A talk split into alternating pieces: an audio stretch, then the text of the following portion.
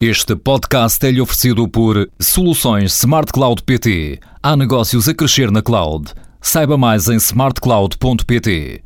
As empresas na cloud têm clientes mais satisfeitos. Aumenta a satisfação dos seus clientes com a cloud. Com as soluções Smart Cloud PT, a sua empresa vai conseguir conquistar mais clientes e melhorar a relação com os atuais. Há mais segurança e menos custos na cloud. Vá a smartcloud.pt ou ligue 16 206. Ontem assistimos a dois importantes discursos, o primeiro de Pires de Lima, Ministro da Economia, e o segundo no encerramento das jornadas parlamentares conjuntas dos grupos parlamentares do PSD e do CDS por parte do Primeiro-Ministro. O Ministro da Economia centrou-se no grande resultado e no grande desenvolvimento das exportações nacionais nos últimos anos, para exaltar o trabalho e os resultados dessas mesmas exportações, dando um conjunto copioso de dados para mostrar que as exportações nacionais têm vindo a ganhar efetivamente nos últimos tempos cotas de mercado, ou seja, têm crescido bem acima do comércio mundial no seu conjunto. E diz ele que é quase, pode considerar-se um milagre económico, o facto de se ter conseguido reequilibrar e apresentar uma balança externa já sedentária ao fim de apenas dois anos de um grande esforço da economia, quando o plano, no fundo, era de que se conseguisse isso em cinco anos e não em dois.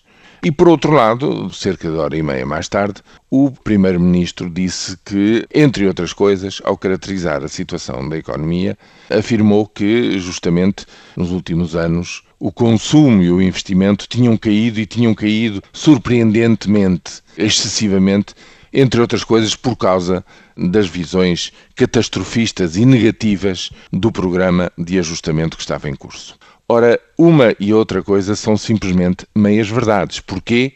Porque é preciso conjugar estes dois fatores para chegar ao resultado que neste momento estamos a assistir. Efetivamente, o fecho do desequilíbrio externo foi rapidíssimo, eu diria mesmo foi fulminante, é surpreendentemente rápido pela conjugação de dois fatores aquilo que o Ministro da Economia descreveu, ou seja, a continuação da expansão das exportações, mas as exportações portuguesas vêm crescendo desde o princípio do século, ano após ano, sem falha, à exceção do ano da grande crise do comércio mundial, que foi 2009, onde o comércio internacional colapsou o comércio dos produtos portugueses como em todo o mundo. Isso é meia uh, história, mas a essa meia história é preciso conjugar a outra metade, que foi justamente a quebra brutal da procura interna e, portanto, a quebra das importações do país. A quebra do consumo e a quebra do investimento. Aquilo que o Primeiro-Ministro considerou também surpreendentemente alto. Nada teve de surpreendente e não foi seguramente por causa das críticas feitas ao programa de ajustamento. Foi uma estratégia deliberada deste mesmo processo de ajustamento, quando houve um corte, logo no ano de 2012, de dois salários correspondente a 15% do rendimento, se quisermos, de uma parte da classe média, quando houve uma reforma fulminante das relações laborais que, no fundo, mudou muito a relação de forças dentro das empresas, quando assistimos, no fundo, a um recuo de 10 anos do nível de vida da classe média em Portugal a reação racional de milhões de consumidores e de milhares de investidores e de empresários foi de retração, foi de reação, digamos, a um mercado interno que deixou de existir, que se enfraqueceu subitamente com o fecho de muitas empresas e, sobretudo, com o despedimento facilitado de 400 mil pessoas no nosso país. Isto nada tem de surpresa, muito menos de miraculoso.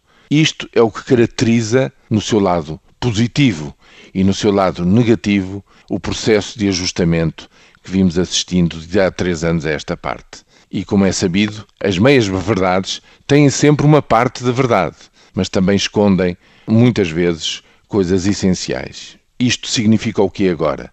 Significa que a, a, economia já deu a volta, provavelmente, já está a crescer outra vez, mas que a profundidade da crise social está para ficar e está para ficar durante seguramente mais um ano, porque não se quer voltar à situação anterior Isso significa que a procura interna vai continuar a ser reprimida por muitos e bons dias.